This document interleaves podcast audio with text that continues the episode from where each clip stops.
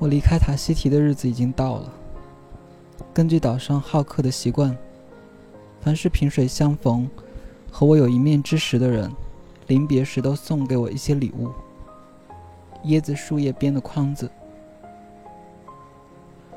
漏斗树叶织的席、扇子。迪亚瑞给我的是三颗小珍珠，和他用一双胖手亲手做的三罐番石榴酱。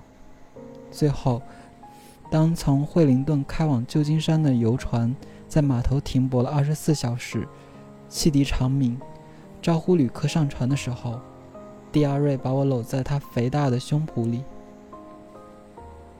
我有一种掉在波涛汹涌的大海中的感觉，眼睛里闪着泪珠，把他的红嘴唇贴在我的嘴上。轮船缓缓驶出咸水湖。从珊瑚礁的一个通道，小心谨慎地开到广阔的海面上。这时，一阵忧伤突然袭上我的心头，空气里仍然弥漫着从陆地飘来的令人心醉的香气。塔希提离我却已经非常遥远了。我知道我再也不会看到它了。我的生命史又翻过了一页。我觉得自己距离那谁也逃脱不掉的死亡。又迈进了一步。一个月零几天之后，我回到伦敦。我把几件急待处理的事办好以后，想到斯特里克兰德太太或许愿意知道一下她丈夫最后几年的情况，便给她写了一封信。从大战前很长一段日子，我们就没有见面了。我不知道她这时住在什么地方，只好翻了一下电话簿，才找到她的地址。他在回信里约定了一个日子，到了那一天，我便到他在坎普登山的新居，一所很整齐的小房子去登门造访。这时，斯特里克兰德太太已经快六十岁了，但是她的相貌一点也不显老，谁也不会相信她是五十开外的人。她的脸比较瘦，皱纹不多，是那种年龄很难刻上凿痕的面孔。你会觉得年轻时她一定是个美人，比她实际相貌要漂亮的多。她的头发没有完全灰白，梳理的恰合自己的身份，身上的黑色长衫样子非常时兴。我仿佛听人说过，她的姐姐麦克安德鲁太太在丈夫死后几年也去世了，给斯特里克兰德太太留下一笔钱，从她现在的住房。和给我们开门的使女的整齐利落的样子看，我猜想，这笔钱是足够叫这位寡妇过着小康的日子的。我被领进客厅以后，才发现屋里还有一位客人。当我了解这位客人的身份以后，我猜想，斯特里克兰德太太约我在这个时间来，不是没有目的的。这位来客是凡布施泰勒先生，一位美国人。斯特里克兰德太太一边表示歉意的对他展露着可爱的笑容，一边详细的给我介绍他的情况。你知道，我们英国人见闻狭窄，简直太可怕了。如果我不得不做一些解释，你一定得原谅我。接着，他转过来对我说：“凡布施泰勒先生就是那位美国最有名的评论家。如果你没有读过他的著作，”你的教育可未免太欠缺了，你必须立刻着手弥补一下。泰勒先生现在正在写一点东西，关于亲爱的查理斯的。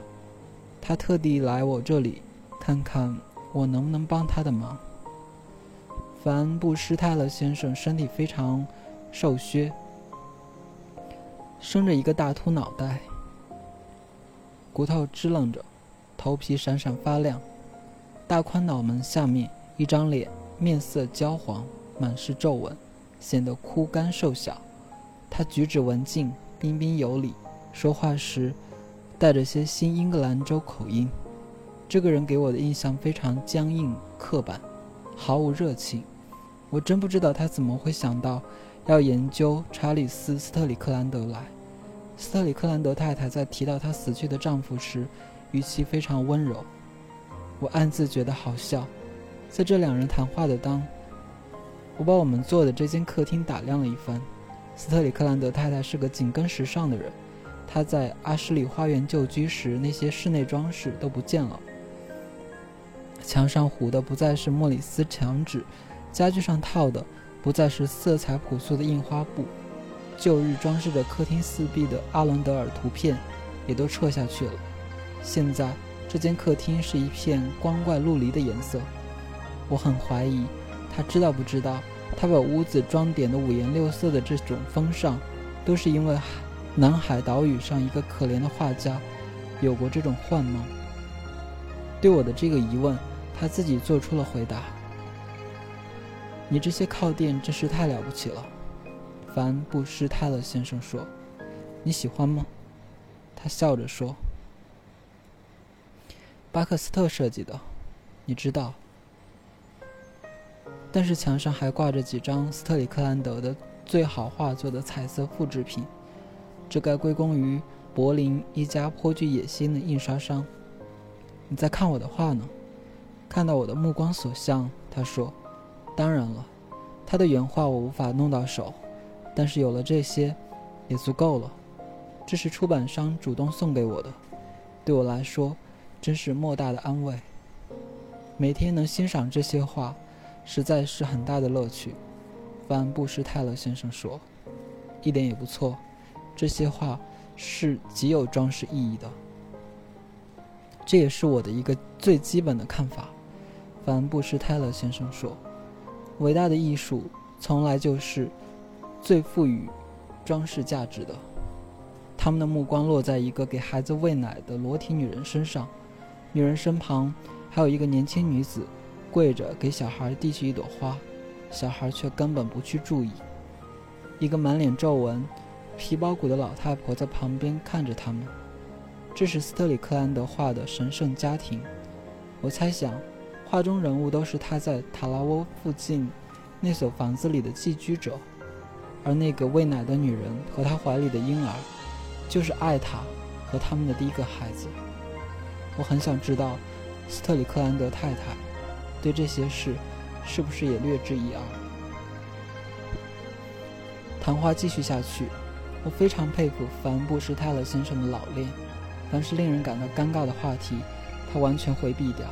我也非常惊奇斯特里克兰德太太的圆滑，尽管她没有说一句不真实的话，却充分暗示了她同自己丈夫的关系非常融洽，从来没有任何嫌隙。最后。凡布施泰勒先生起身告辞，他握着女主人的一只手，向她说了一大篇优美动听，但未免过于造作的感谢词，便离开了我们。我希望这个人没有使你感到厌烦。当门在凡布施泰勒的门后关，当门在凡布施泰勒的身背后关上以后，斯特里克兰德太太说：“当然了，有时候也实在让人讨厌。”但是我总觉得，有人来了解查理斯的情况，我是应该尽量把我知道的提供给人家的。作为一个伟大天才的未亡人，这该是一种义务吧。他用他那一对可爱的眼睛望着我，他的目光非常真挚，非常亲切，同二十多年以前完全一样。我有点怀疑他是不是在耍弄我。你那个打字所。大概早就停业了吧，我说。啊，当然了，他大大咧咧地说。当年我开那家打字所，主要也是为了觉得好玩，没有其他什么原因。后来我的两个孩子都劝我把它出让给别人，他们认为太耗损我的精神了。我发现斯特里克兰德太太已经忘记了，她曾不得不自食其力这一段不光彩的历史，同任何一个正派女人一样。她真实的相信，只有依靠别人养活自己，才是规矩的行为。他们都在家，他说：“我想你给他们谈谈他们父亲的事，他们一定很愿意听的。你还记得罗伯特吧？我很高兴能够告诉你，他的名字已经提上去，就快要领陆军十字勋章了。”他走到门口去招呼他们，走进来一个穿卡其服的高大男人。脖子上系着牧师带的硬领，这人生的身材魁梧，有一种壮健的美。一双眼睛仍然和他童年时期一样真挚爽朗。跟在他后面的是他妹妹，她这时一定同我初次见到他母亲时年龄相仿。她长得非常像他母亲，也给人这样的印象。小时候长得一定比实际上更漂亮。我想你一定一点也不记得他俩了，斯特里克兰德太太说，骄傲地笑了笑。我的女儿现在是朵纳尔德逊太太了，她丈夫是炮兵团的少校。他是一个真正从士兵出身的军人。朵纳尔德，朵纳尔德逊太太高高兴兴地说：“所以现在刚刚是个少校。”我想起很久以前我的预言，她将来一定会嫁一个军人。看来这件事早已注定了。她的风度完全是个某，她的风度完全是个军人的妻子。她对人和蔼亲切，但另一方面，她几乎毫不掩饰自己内心的信念。她同一般人是有所不同的。罗伯特的情绪非常高。真是太巧了，你这次来正赶上我在伦敦。他说：“我只有三天假。”他一心想赶快回去。他母亲说：“啊，这我承认。我在前线过得可太有趣了，我交了不少朋友，那里的生活真是顶呱呱的。当然了，战争是可怕的。”那些事儿大家都非常清楚，但是战争确实能表现出一个人的优秀本质，这一点谁也不能否认。这以后，我把我听到的查理斯·斯特里克兰德在塔希提的情形给他们讲了一遍。我认为没有必要提到艾塔和他生的孩子，但是其余的事我都如实说了。在我谈完他惨死的情况以后，我就没有再往下说了。有一两分钟。大家都没有说话。后来，罗伯特·斯特里克兰德划了根火柴，点着了一支纸烟。上帝的磨盘转动很慢，但是却磨得很细。罗伯特说：“颇有些道貌岸然的样子。”斯特里克兰德太太和朵纳尔德逊太太满腹虔诚地低下头来。我一点也不怀疑，这母女两人所以表现得这么虔诚。是因为他们都认为罗伯特刚才是从圣经上引证了一句话。说实在的，就连罗伯特本人是否绝对无此错觉，我也不敢肯定。不知为什么，我突然想到艾塔给斯特里克兰德生的那个孩子。听别人说，这是个活泼、开朗、快快活活的小伙子。在想象中，我仿佛看见一艘双桅。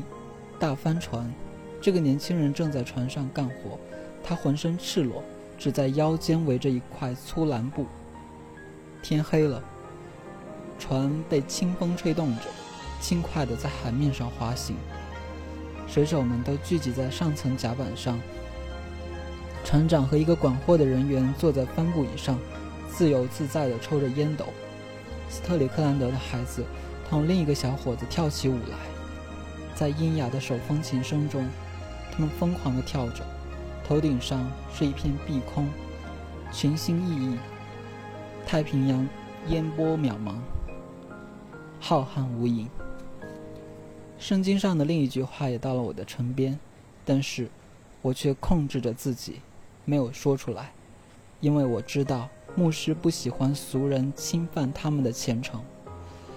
因为我知道牧师不喜欢俗人侵犯他们的领域，他们认为这是有毒神明的。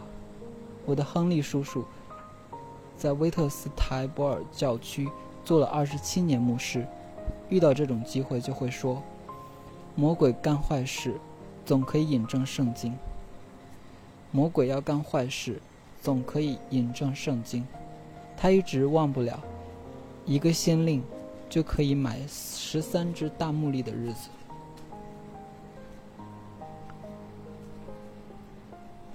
他一直忘不了一个先令就可以买十三只大牡蛎的故事。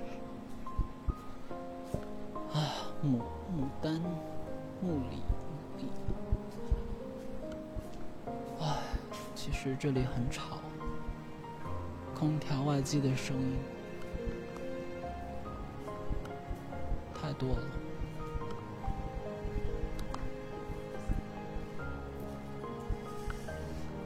《月亮与六便士》的最后一章结束了。